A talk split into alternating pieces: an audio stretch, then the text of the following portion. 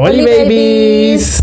Somos Cristel Montenegro y Roberto Lechado y te damos la bienvenida a Baby, Date, cuenta. El podcast Nica donde hablamos sobre nuestras experiencias y de cómo nos hemos dado cuenta de los recursos que tenemos para crecer como personas. Eso, y que la Cristel y yo hablamos como por horas y un día dijimos, baby, si esto fuera un podcast sería oro. Y aquí estamos. Recordá seguirnos en Instagram, Facebook y Twitter como Baby Date Cuenta. Y no te perdás de ninguna noticia sobre este bello podcast. Hecho con amor. Para vos. ¿Cómo están? Bienvenidas al episodio número 3 de la segunda temporada de Baby Date Cuenta. ¿Cómo estás, amigo? Alegre porque ya estamos juntas en el mismo espacio, ya no nos van a ver en estas conversaciones de... Súper lenta, sí, y creo que el audio ya va a ganar otra vez, entonces... Ya vamos a escucharnos bien de nuevo. Sí, me lo voy a volver a poner así, siempre odié tenerlo. Va a ser, sí, esto pasó todos los episodios, pero antes no nos veían. Entonces, bueno, no importa. Eh, Post Semana Santa, amigo, ¿cómo te fue? ¿Cómo te fue en tu viaje? Pues bien, supongo, espero. lo, lo voy a, a, vibrar para que me fue bien, para que me fue bien. Sí, eh, me estamos grabando antes de que me vaya de, de, las vacaciones realmente. Hoy es Viernes Santo y estamos acá. Ay, las sacrificadas. mientras todos ustedes ya empezaron Semana Santa. Sí, que la disfruten y que ojalá que la hayan disfrutado ya. Eh, me gusta eso que estás diciendo porque pues se vincula un poco con el tema de hoy que queríamos compartir. Eh, en este episodio queríamos tocar no sabíamos como qué título ponerle y le pusimos como viviendo la vida que quiero vivir. sí, sí, sí, sí, sí, sí, Sobre todo, yo creo que es difícil eso en un país como Nicaragua, en donde no todo el mundo puede hacer eso. Sí, y donde también se puede o no se puede, sí, Sí, sí, eso, fíjate. No, es que estaba pensando cuando también cuando también hay como muchas limitantes para conseguirlo, pues, o sea, y creencias sobre todo, o sea, creencias ahí que te hacen sentir que no lo vas a lograr, pero también que no te lo merecen. Además. Sí, eso creo que es como lo que también termina afectando bastante. O sea, cuando tenés lo, las posibilidades o los recursos, de pronto y decir, no, no puedo, o sea, no, no lo voy a conseguir, no me lo merezco, no es para mí. O sea, ¿por qué yo tengo que disfrutar si mi familia no lo... O sea, como... Fíjate que, a mí me da mucho la atención cuando pensamos en esto, porque no vamos a dar, creo yo, que no vamos a dar ninguna... Eh, ningún exceso de positivismo de que todo el mundo puede hacer lo que quiere en su vida ni nada de eso. Eh, pero para mí, como, para mí vivir bien empieza preguntándonos ¿Qué es vivir bien, Roberto? ¿Qué es vivir bien y dónde lo aprendiste? Pues, o sea, yo sé más o menos dónde lo aprendí, pero, pero pensaría que es bastante diferente producto de esos mandatos familiares, como yo lo aprendí y cómo lo aprendiste vos, ¿no? ¿Qué es vivir bien para mi sistema familiar y para el tuyo? En mi caso, yo soy mujer y vengo, una parte de mi familia viene de Chontales, entonces Chontales para la gente que no vive en Nicaragua es un departamento de Managua, una zona de Nicaragua, perdón, em, pues donde es muy fuerte como la ganadería y es una zona como montañosa y pues el machismo para mí en esa parte de mi familia está bien arraigado, ¿no? Y mucho de lo que me enseñaron pues era estudiar, tener una carrera, después una casa, casarme, tener hijos, etcétera, etcétera y no hago nada de eso. Creo. O sea, sí estudié. o sea, le, fallaste a tu familia. sí, en, en, varios de los mandatos sí. Qué fuerte. Y qué fuerte que, que, eso que yo te acabo de decir ahorita sea algo que de verdad no, ah. nos latigue muchas ah. veces. O sea, eso es el, esa traición a la aldea, vos sabes. A la... Y a mí me pesó, sabes que además de niña también siempre me decían, vos tenés que estudiar para ayudar a tu mamá. Eso era como un mandato muy presente en mi familia. Y yo creo que con todos mis estudios, con el trabajo que tengo así, de las cosas que más me ha costado ha sido desapegarme de mi mamá, como desobedecer ese mandato. Ah, para mí como trabajar como todo el tema de la adultez ha sido ese tema especialmente. Ha sido como bien fuerte, ¿no? Como desobedecer eso. Porque hay otros mandatos que para mí siento que han sido más fáciles de desobedecer, como el eh, esto, pues de tener una típica familia. No estoy diciendo que no la quiero, pero ya tengo casi 30 años y no es algo que me hace ilusión, al menos en el corto plazo, pues. Eh, pero, pero ese, por ejemplo, ese otro que sí me pesa y lo reconozco y siempre me lo trabajo casi siempre en terapia, eh, porque al final hay, cuando desobedeces a la familia, al sistema familiar, inconscientemente hay como una culpa, ¿no? Por esa deslealtad, por hacerlo diferente, ¿no? Porque al final eso hace que inconscientemente sintas que no mereces hacerlo distinto al resto del sistema familiar. O, te sentís fuera de, o sea, como no pertenezco a esta línea de, de, mujeres que antes de los 30 ya tenía una criaturita o dos o tres, o sea, claro. Sí, fuerte eso. Sí, sí, sí. Pero creo que eh, y vivir bien en mi familia, esto también me pesó mucho tiempo, estaba bien relacionado a tener dinero. Eh, es decir, si la gente no o no aparentaba tener dinero, eh, estaba mal y eso también me costó mucho como adaptarlo porque yo trabajo mucho en el mundo social y durante un tiempo también sentía como mucha culpa por haber tenido otros privilegios que la gente de las comunidades en las que yo trabajaba pues no tenía. Entonces, eh, me costó como reconciliarme con el hecho de que estaba bien merecer una vida, es decir, yo trabajo y trabajaba, he estado trabajando los últimos 10 años en el tema de derechos humanos, en el que la gente conecte con una vida más digna y que quiera una vida mejor, etcétera, pero me costaba como hacer, como conectar con que yo también me merecía eso porque no por el trabajo, sino porque estaba peleada con esa parte de mi familia. Creo que han sido como las dos cosas más fuertes. ¿Qué te merecías que exactamente? Nada, vivir, eh, digamos, con una casa decente. Por ejemplo, lo que hablamos en el episodio anterior, lo del hecho de los viajes.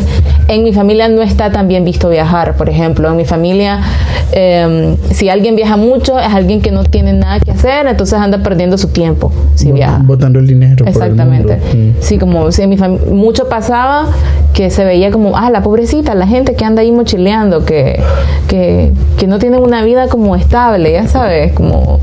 Em, y, y, nada más, yo salí, yo salí así, pero de esa parte de mi familia. Hay otra parte de mi familia que me que es mucho más abierta con ese tema porque han sido más migrantes, creo yo.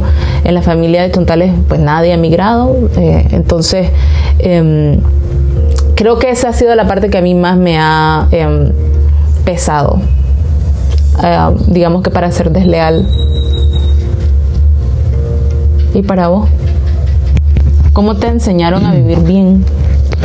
Uy, sí, igual en algunos casos, ¿no? O sea, desde y hay vivir bien es tener dinero y gastarlo, eso, gastarlo, derrocharlo.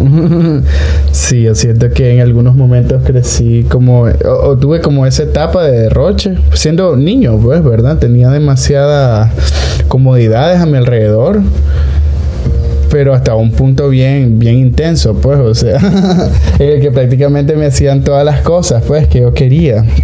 Y cuando llego a, esta etapa adulta más me doy cuenta de que hay muchas cosas que yo no sé hacer. Uh, muchísimas cosas que no sé hacer.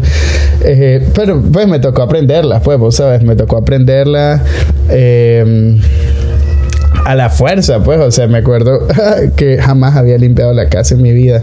Y la primera vez que me tocó limpiar la casa con mi roommate, era como, él también venía como de un espacio bien similar al mío, pues, donde nos habían hecho todas las cosas. Entonces éramos dos chavalos tirando manguera, o sea, tirando agua de la manguera en toda la casa, la inundamos y luego le quitamos todo el agua, quedó lindísima, de limpia, pero no era, vos sabes, no era como, como eso, pues. Entonces, ahí tuve como esta experiencia ya de empezar a hacer mis propias cosas, pues de que si no limpiaba eso no iba a estar limpio y que si un amigo botaba algo, eso se tenía que levantar después o limpiar o, o, eso y que habían cosas que hacer en la casa, pues no que solamente la pasta de dientes aparecía mágicamente cuando la otra se acababa o que la ropa se colgaba sola, vos sabes, como y también, por ejemplo, en ese, en ese aspecto me di cuenta de lo rico que también es aprender a hacer las cosas por tu, por, tu, cuenta. pues, o sea, y lo descubro mucho al momento de la cocina, más. Yo no no sé, nunca, nunca toqué cocina en mi adolescencia, fíjate, siempre era como recalentar el microondas, vos sabés, esa costumbre.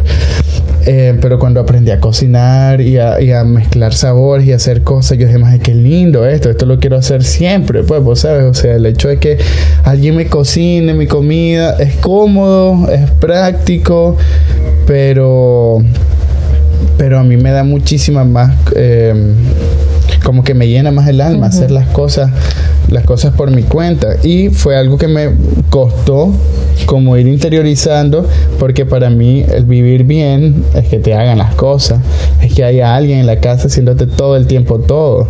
Entonces cuando paso a ese espacio donde yo ya me gestiono mi entorno, o sea, en este caso la casa, yo tengo la opción, pues, o puedo contratar a alguien que me haga todas las cosas o aprendo a hacer mis propias cosas, o sea, entonces le agradezco como mucho esto de, ay, qué bueno, pues, sí me dio como por aprender a hacer las cosas y ahora es casi como una cuestión de compensar todo lo que no hice de, niño y de joven en lo adulto, pues. Entonces, eh, eso, eso, como que también por ahí se pueden como ir rompiendo esta como estas creencias pues de, lo que es el, buen vivir y em, o, del vivir bien no y después con el tema del dinero también fue como eso el derroche el derroche. Entonces yo vi eso y para mí eh, vivir bien eh, eh, es como gastar y todo, o era pues como gastar y todo, o sea, y así me fui en un momento hasta que me di con la piedra de las deudas y, el estrés y todo eso, y yo dije, no, no quiero esto, no quiero eso, o sea, de nada vale, de nada, no vale la pena disfrutar dos, tres días o tener tales cosas si los voy a estar pagando a lo largo del año y eso que estoy pagando me va a restar de lo que puedo gastar de comida. Claro. Vos sabes, porque cuando yo llegaba a fin de mes y no tenía nada que comer, yo es como, no, no me puedo comer esa compu. Vos sabes, como no, no te puedo pegar el diente. eh, o mi foto de Instagram, no, no saben a comida. Entonces, eh, eso, eso, eso, eso me ha gustado como el, ir desaprendiéndolo. Pero también el cómo, el cómo consigo eso. Siento que es algo que a mí me ha, me ha movido, o sea, me ha emocionado también como trabajarlo, porque al final en mi vida he decidido hacer algo completamente contrario a lo que mi familia ha esperado pues de mí, o sea, o sea yo, empecé a estudiar marketing para, ok, eh, dije, ah, una carrera, ya cuando me voy a teatro, pues sabes, y, digo, voy a estudiar teatro, era como la preocupación, uy, este maje va a estudiar teatro, va a estudiar, no es que se va a dedicar, va a estudiar, porque todavía no está dejando la carrera de marketing. Todavía. Todavía. Claro. Y entonces de ahí para mí yo, yo ya estaba haciendo algo como que no, o sea, porque mi papá me dijo estudiar contabilidad, yo estudié contabilidad y me fue súper bien mi mamá estudió administración de empresas, porque administración de empresas es lo cual. Y yo dije, ok, voy a estudiar marketing, pero, ups, me gustó teatro. Entonces de ahí yo ya me iba sintiendo como, mmm, ¿dónde estoy? ¿Qué está pasando acá?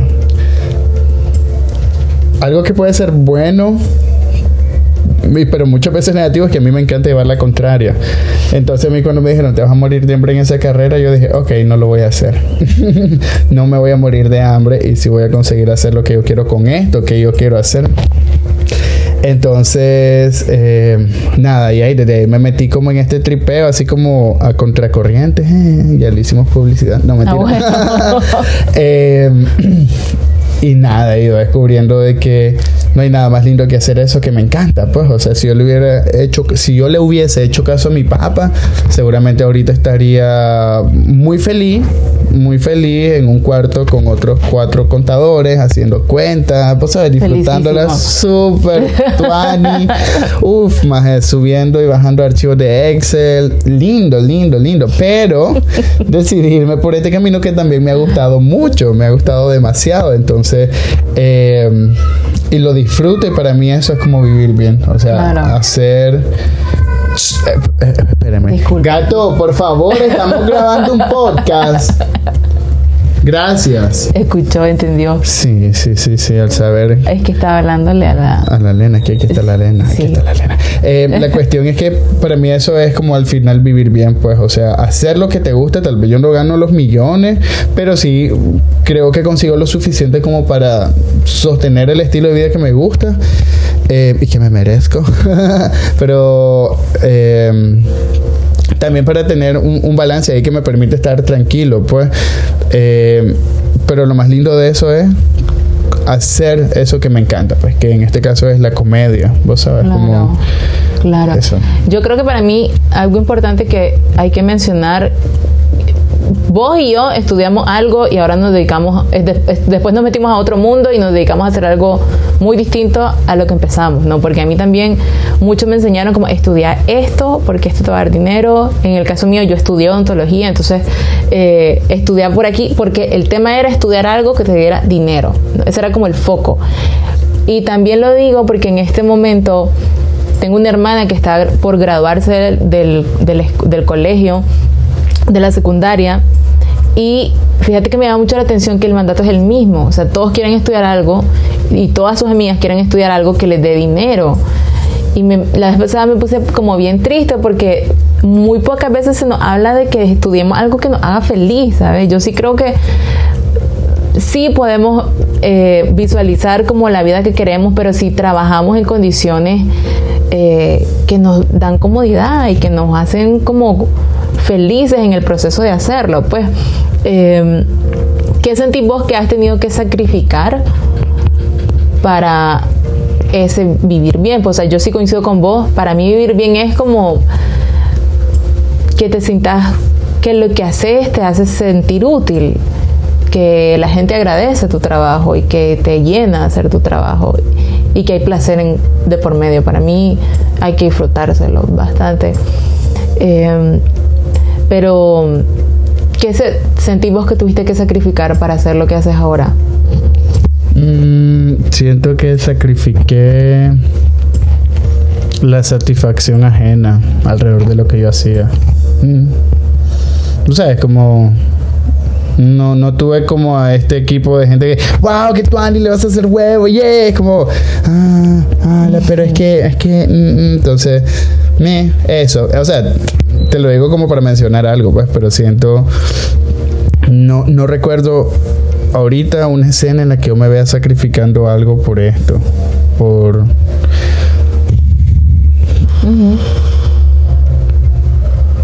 no, o sea, soy de la idea que es- no tendría que existir la palabra sacrificio si es en algo que, que me gusta, vos sabes, o sea, sacrificio que es renunciar a algo. Renunciar a ¿A qué debería de renunciar?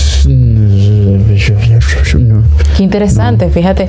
Yo sí, yo un poco similar a lo tuyo. Yo a mí me tocó como entre renunciar y aceptar que al menos un tiempo eh, no iba a ser tan bien vista en mi familia, sino que me iban a ver como loca por estar haciendo otras cosas eh, que nadie había hecho en mi familia. Eso por un lado.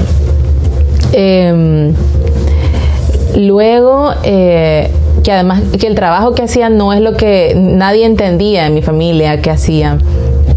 Que además se me antojó empezar a viajar, entonces nunca se me veía como, como con una pareja formal, como con una eh, idea de tener ya una casa o de ya. Porque además mi familia está muy, muy mal visto alquilar, rentar. Entonces un tiempo empecé a rentar yo. Entonces eso también estaba mal visto porque todo eso se veía como fracaso, como, como, como que era una suma de cosas que no estaban bien, ¿sabes? Em, me tocó, sí, como renunciar a eso y aceptar que más allá de que mi familia sea mala, yo entiendo que esos mandatos le han funcionado a mi sistema familiar. No necesariamente me van a funcionar a, a mí del todo, pero me tocó aceptar que eso era lo que tenía yo y con eso yo tenía que avanzar. Eh, por suerte, pues mi mamá y mi papá ahí sí que me, me, me apoyaron bastante, pero digamos que el resto del sistema familiar era como, como bastante más conservador, entonces me tocó como renunciar a que, como, y además yo crecí siendo como la mimada de la familia. Eh, y cuando de repente doy como este giro súper eh, diferente, sentí realmente ese peso de pasar a ser, de ser muy querida a ser muy mal vista. yo sí lo sentí. Y la otra renuncia o mm, que tuve que hacer en algún momento fue en una relación de pareja, como, como decidí eh, que la relación terminara a sacrificar por lo que yo quería estar haciendo. O sea, por mi trabajo. Sacrificaste tu relación Ah. por un trabajo. Por mi trabajo. Otra vez, sacrificaste tu relación por un trabajo, Cristel Alejandra. Sí, amigo. Cool, Sí, sí, cool, sí. cool, cool, cool, cool. Y, y- y digo renuncié, pero, pero fue un acuerdo pues entre mi expareja y yo. Y sí, o sea, yo estoy muy feliz de esa decisión. O sea, sí fue súper incómodo en el momento, pero, pero estoy súper feliz porque he hecho un, un montón de cosas laboralmente, que era lo que, en lo que yo me quería enfocar. eh, y estoy feliz, pues, o sea, ahora años más tarde estoy súper feliz Claro. por eso. Pero ha sido como, creo que ahorita que pienso como las dos cosas así como más fuertes, ¿no? Porque en esa relación a mí implicaba moverme de país, implicaba irme y yo estaba súper segura que es aquí donde yo quería seguir haciendo cosas. Y creo que no me equivoqué. Claro, no, no, no, para nada. sí, sí, sí, sí. Yo me acuerdo que para, para renunciar a la agencia de publicidad en la que estaba, tiramos cartas. La Tania me hizo una lectura de cartas ahí Ajá. y salió renuncia a tu trabajo. Y yo, ok. Eh, eh, escribí la carta. serio? Sí, sí, sí. Oh, por Dios. Yo ya- andaba buscando cómo irme también. Y eh, pero después de ese fin de semana escribí la carta de renuncia y esa semana la estaba entregando. Entonces y ahí fue cuando dije, voy a dedicarme a hacer teatro, pues, o sea, que es lo que me movía en ese momento, pues, que termina siendo ahora arte escénico, pues, el- en la comedia. Eh, y fíjate que, bueno, a- a- además de que ha sido una de las mejores decisiones que he tomado en mi vida, Lena, Lena, eso no es mío, después me lo van a cobrar. cables, Lena. Después me no, lo no, van no a se la está comiendo. Eh, y todavía me dice, ¿qué? ¿Qué la Déjame. Lena Lena, no. Lena Zoe, así no. Lena, Lena, Lena, Lena, Lena. Ey. Ella es así No. todos los episodios. No, no, no, no, no, no. Va para allá, va para allá. No, para allá. Lo siento, eh, están viendo mi escena de padre. Y de hija, de hija va para allá, va para allá. revelándose. Eh, Creo que quieres jugar, Roberto. ¿Quieres jugar? Sí, no, no está peleando. Bueno, entonces, eh, ¿en qué estaba? Que renunciaste a la agencia. Ah, ok, sí, sí, sí, sí, sí. Empiezo toda esta cuestión del teatro y todo.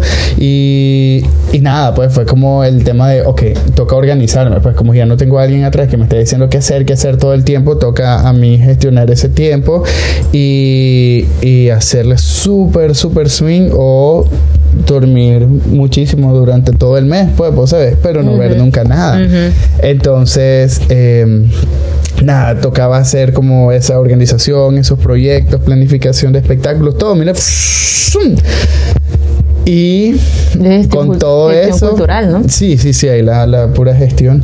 Y luego de todo eso, me acuerdo que escuché una vez un comentario de cómo era posible que un artista en una noche ganara lo que un ingeniero en un mes. Ok, en dos presentaciones ganara lo que una persona en 30 días. Yo como...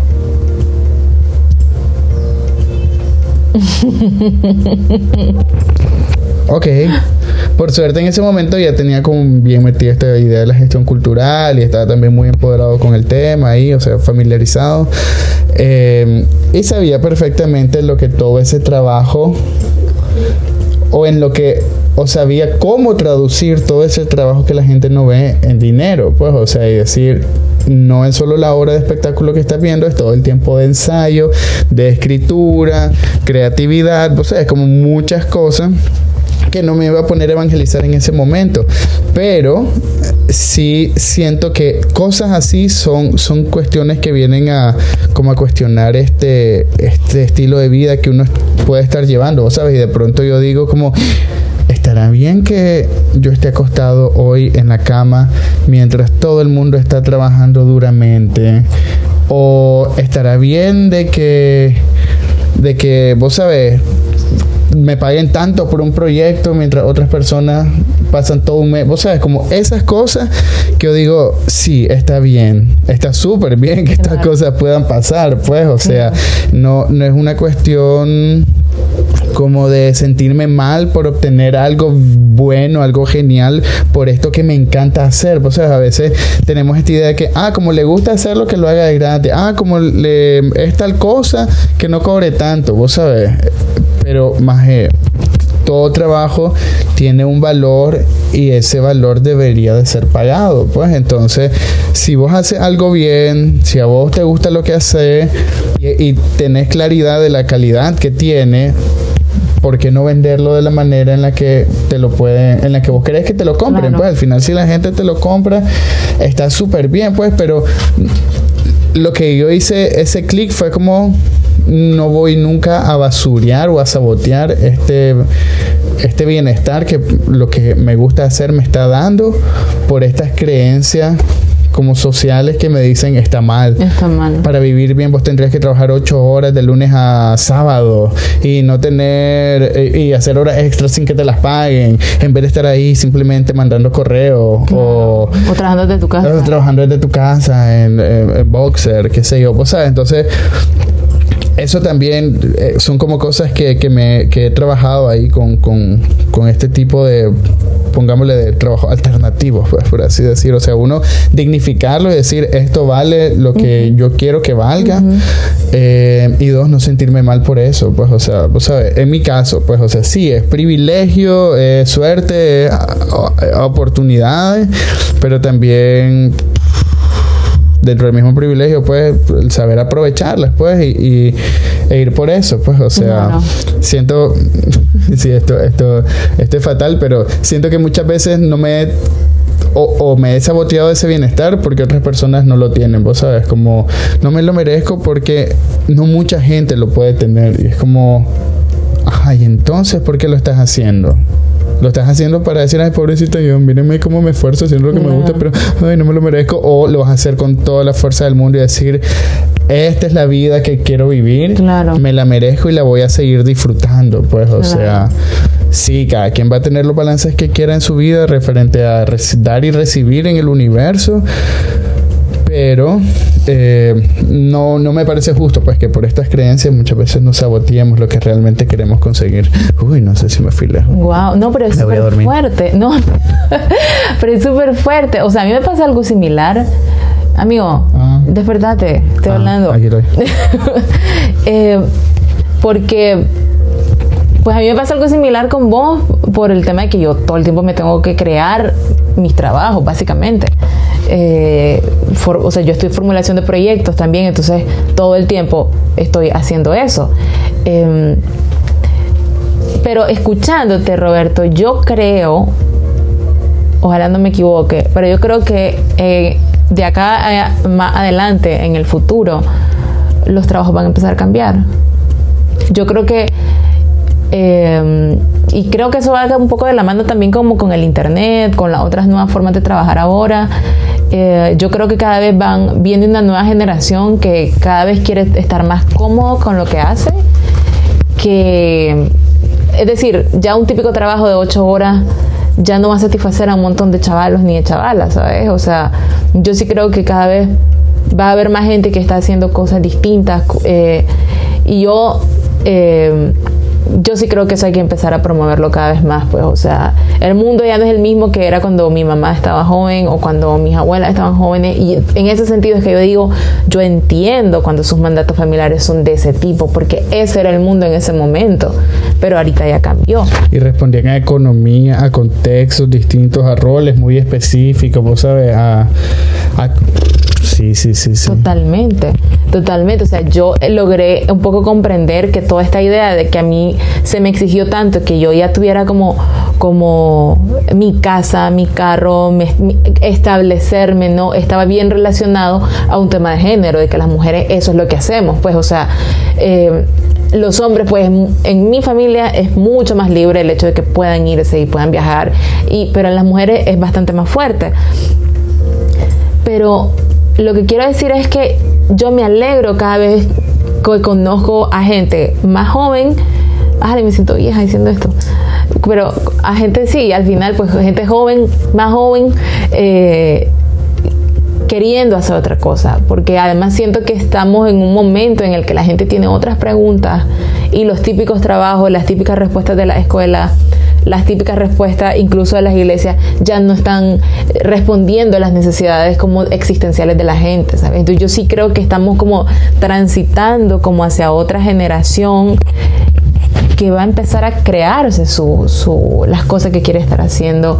Creo que va a ser un reto generacionalmente, también por la situación del país en, el, en la que estamos, pero, pero creo que si podemos aprovecharlas y si, o sea, eh, podríamos eh, empezar, ojalá, a construir una generación que empieza a, a, vivir de la forma en la que quiere vivir, pues, o sea, y a cuestionarse que por, por algo le conviene a, esta sociedad en la que vivimos a que seamos como, como borreguitos, pues, como obedientes, como ratoncitos obedientes, a seguir la lógica de, de, los típicos trabajos, ¿no?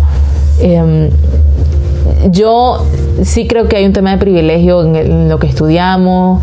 A mí me ayudó mucho en mi familia el hecho de que yo nunca, yo no he dejado de estudiar hasta la fecha. Yo no me detengo, todo el tiempo estoy creando ideas, todo el tiempo estoy pensando en proyectos nuevos, todo el tiempo estoy pensando en alianzas, etcétera. por ejemplo, em, pero creo que a mí lo que me ayudó es que mi familia nunca vio que yo me quedé eh, dormida sin hacer nada, ¿sabes?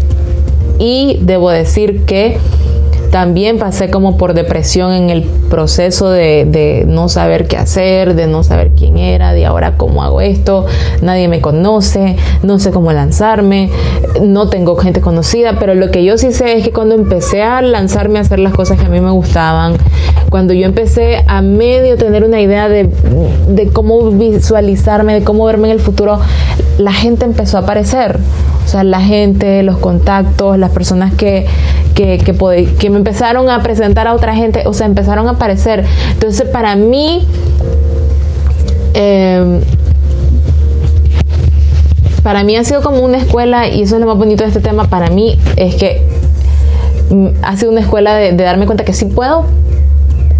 Eh, y que sí da miedo, yo no sé si a usted pasó, para mí sí, me, me, me, dio mucho miedo saber de, ah, me voy a lanzar algo que, que nada que ver y si fracaso y etcétera. Pero el miedo que estaba ahí no me paralizó y eso para mí ha sido como, creo que es lo que más he ganado, me he vuelto, pasé de ser súper esquemática y cuadrada y estructurada, sigo siendo estructurada, pero el miedo ya no me paraliza, o sea, no me estanca, sino que me impulsa. Como me atrevo más a tomar riesgos, eso sí, como la niña que vimos aquella vez en, la laguna, ¿te acordás? No así, pero, pero... Una niña que se lanzó como de 30 metros de altura a la laguna. se lanzó pero como 20 veces en el momento que ah, fuimos ahí. Muchas veces, sí, sí, sí, sí. Eh, fíjate que mientras te escuchaba pensaba en porque mencionaste a la familia, ¿verdad? Mencionaste el tema de la familia y cómo la familia se puede sentir tranquila en algunos momentos cuando ve, ¿no? Que le va bien a uno. Em, y eso lo sentí en algún momento como este, este deseo de darle esa tranquilidad a mi mamá, sobre todo, ¿no? De, mamá, tranquila, no me voy a morir de hambre, estoy bien. y llegó un punto en el que yo me cuestioné y dije, ok, ¿por quién estoy haciendo esto? ¿Lo estoy haciendo realmente por mí porque lo amo o porque quiero demostrarle a alguien que puedo hacer algo? Porque quiero satisfacer la necesidad de relajación de alguien, que sé yo, por las cosas que yo hago. Entonces, eso, vos sabes, cuando lo desbloqueé es como, ok, puedo relajarme entonces. No es necesario que quiera correr todo el tiempo haciendo un montón de cosas, más porque para mí es muy importante el descanso. Pues, o sea, yo sí necesito mucho pasar jugando, yo al menos juego una hora al día o dos horas al día Nintendo. Una hora, pues, lo, mínimo, lo mínimo que puedo, pero máximo puedo pasar hasta 6, 7 horas si realmente no tengo nada que hacer y para mí eso es como bonito, pues, sabes, para mí eso es vivir bien.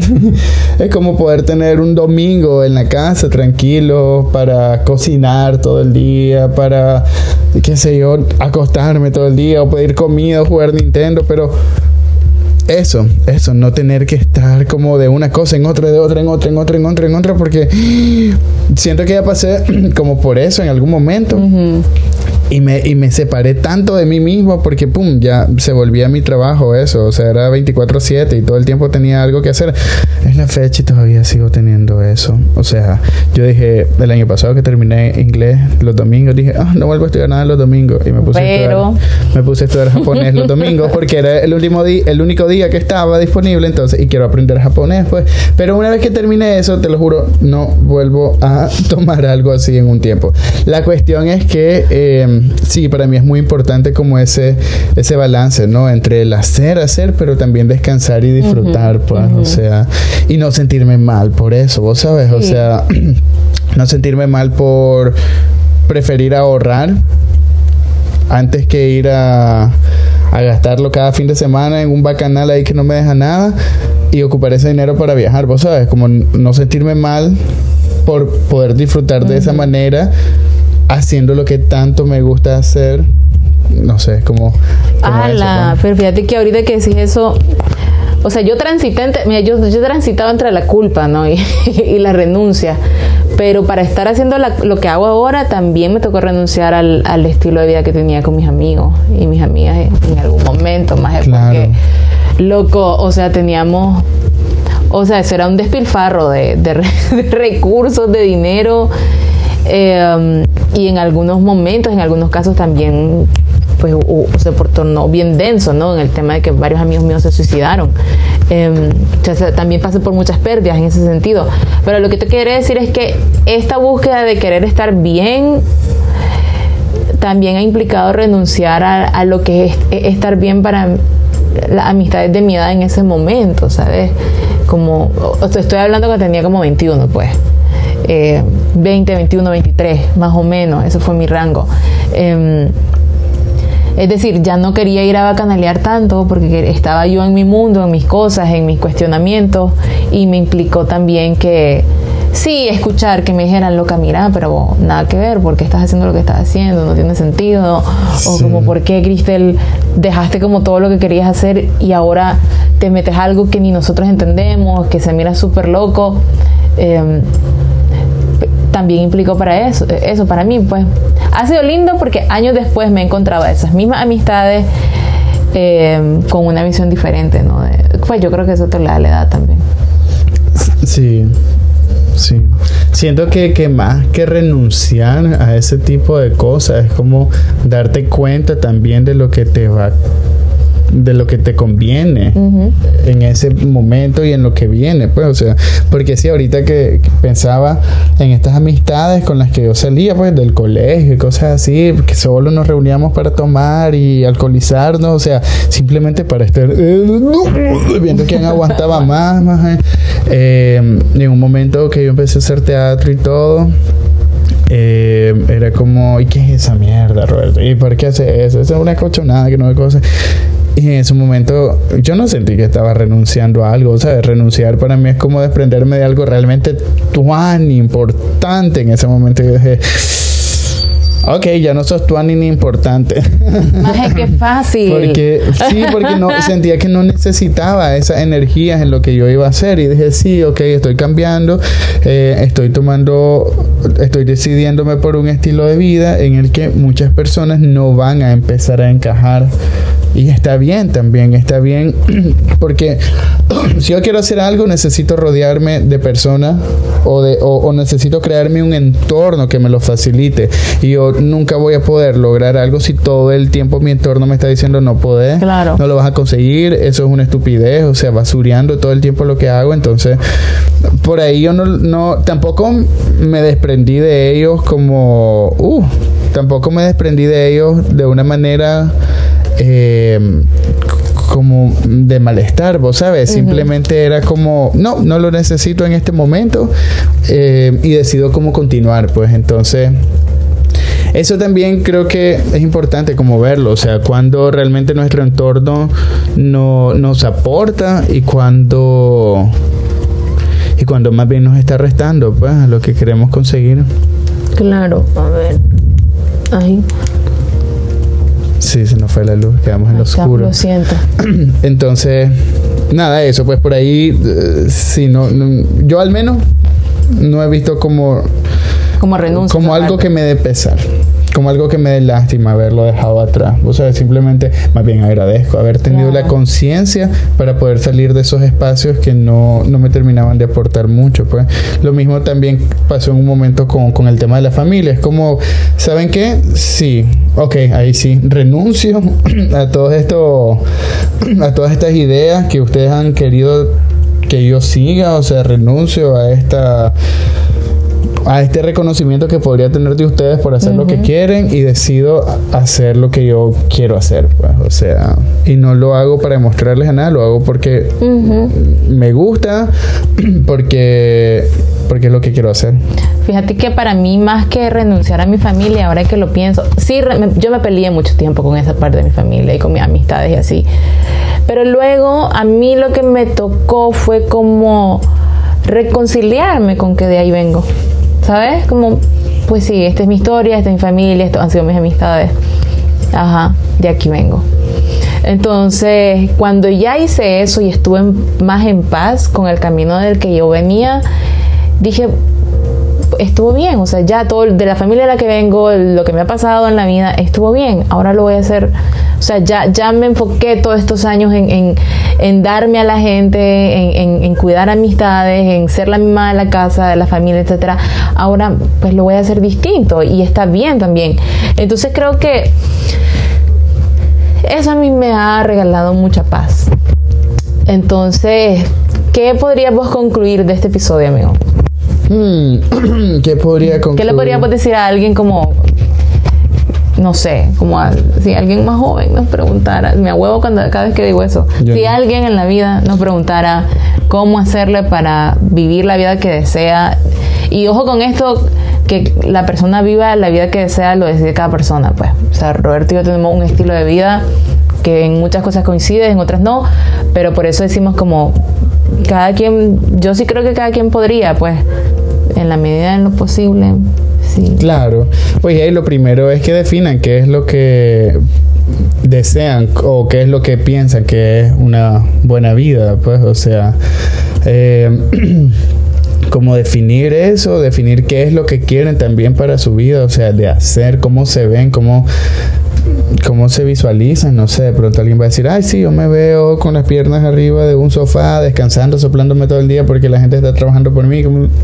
O sea, está bien, está súper bien. Entonces, ¿cómo, ¿cómo lo vas a conseguir? Pues, o sea, hacer tu plan, pam, pam, pam, pam, pam, pam, y darle, pues, o sea, organizarse full. A veces pensamos que que es solo como, ok, tengo una idea súper innovadora y lo voy a hacer, pero también tenés que sacar números, costos, eh, todos esos balances ahí y entonces nada, hacer todo ese trabajo, pues toda esa tarea ahí bien académica de pronto, pero para tener súper claridad de lo que querés y cómo vas a llegar a eso y de dónde vas a sacar también para llegar a eso y en cuánto tiempo también, ¿no? Porque eso es importante, ponerse el límite de tiempo, porque a veces a mí... Soñar, se te da la vida en el sueño o sea, a mí un proyecto me puede dilatar un día escribiéndolo, así como me puede dilatar un mes y me lo das el tiempo.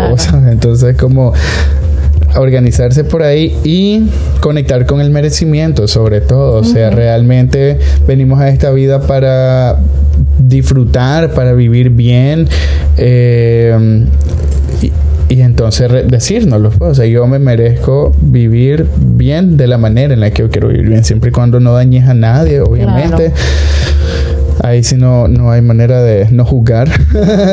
pero, eh, pero eso, pues, o sea, conectar con esa parte para que cuando ya te vaya bien, diga, ok, esto es lo que yo quería, pues, y no empeces a sabotear por esta idea de que solo vos lo tenés y nadie más lo tiene. Sí. Ok, para que no porque eso muchas veces puede jugar en contra, pues. Y, y eso, pues, no sé, si se me ocurre algo, tal vez lo agrego luego. Ok. ¿Vos, amiga? Eh, mira, yo, para mí hay, que ser muy humilde y para mí hay que aceptar que si queremos hacer algo diferente hay muchas cosas que no sabemos, entonces seguramente vamos a requerir a otras personas que nos guíen, preguntar, a lo mejor estudiar otra cosa, a lo mejor buscar, ahora es tan fácil estudiar además en este momento, en este tiempo, eh, buscar como que otras opciones hay para eso, quiénes lo han logrado, dónde yo me miro, cómo le ido a la otra gente que sí lo ha hecho, como buscar referencias, eso creo que es importante.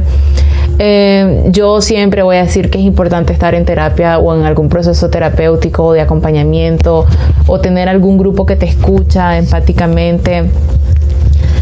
Porque hacer algo diferente no necesariamente, o sea, sí hay mucho placer cuando lo vas logrando, pero muchas cosas del camino, del trayecto, no necesariamente son tan fáciles. Eh, vas a escuchar mucha gente que no, te, no confía en vos, que no te cree, que no te que no cree que te mereces lo que estás diciendo, que no te quiere pagar por lo que estás diciendo, eh, o que te quieren pagar menos. Eh, entonces yo sí creo que en, ese, en ese mundo también es importante como estar en terapia. A mí me ayudó mucho como estar en paz con la historia de la que yo venía, em, porque es más cansado avanzar peleada con esa historia, es mucho más cansado. Em, ser muy humilde en el camino, aceptar que y, ayudar a, o sea, si hay más gente que quiere hacerlo, no ser egoísta y decir como que no, solo yo lo voy a hacer porque solo a mí me ha costado y solo yo sé lo que a mí me ha costado. Yo creo que hay que ser como bien humilde y como bien noble. Amable. Ajá, en compartir lo que a uno le va pasando, pues, con, con otra gente y que cada persona, pues, se va a ser responsable además de su vida. Pues, entonces, como conscientes de eso, pues nada, hacer tu aporte y lo que resuene en la otra persona, pues ya lo tomará. Em, y para mí confiar, cuando mí mi, mi, primera terapeuta me dijo que confiara, yo en ese momento le decía, ¿y en qué voy a confiar si no sé en qué, en qué ando? Y ella me decía, confía en tu intuición, ahí vas a ver. Y creo que fue como el mejor consejo que me pudo dar en ese momento. Pero yo tenía 21 años en ese momento y creo que ahora lo, apropio mucho y como decirle a la gente, confía. O sea, confía y, y, priorícense. Para mí esa es la cosa. O sea, yo siempre creo que las dos cosas más fuertes que me han pasado ha sido como eh, ser desleal en algunos mandatos familiares y luego además ser leal conmigo para tener la capacidad de dejar ir una relación de pareja, pues es decir, priorizarte en, en, lo que estás haciendo y no olvidarte por qué estás haciendo lo que estás haciendo, eso me parece fundamental. Eh, y confiar pues que, que, todo lo que uno va haciendo, cuando uno lo va haciendo con corazón y con, después de todo esto que vos decís, además como hay muchas cosas operativas, logísticas y técnicas para hacer lo que uno quiere hacer y vivir lo que uno quiere vivir, eh, eh para mí eso es lo otro, pues no te va a llegar de gratis, eso tenerlo claro, te va a tocar trabajártelo sí, un montón. Sí, sí, es difícil, no, no, es complejo, es cansado algunas veces, sí. No es tan romántico como lo ven en las redes Ajá, sociales. Sí, uh -huh. hay mucho trabajo, sí. pero se puede.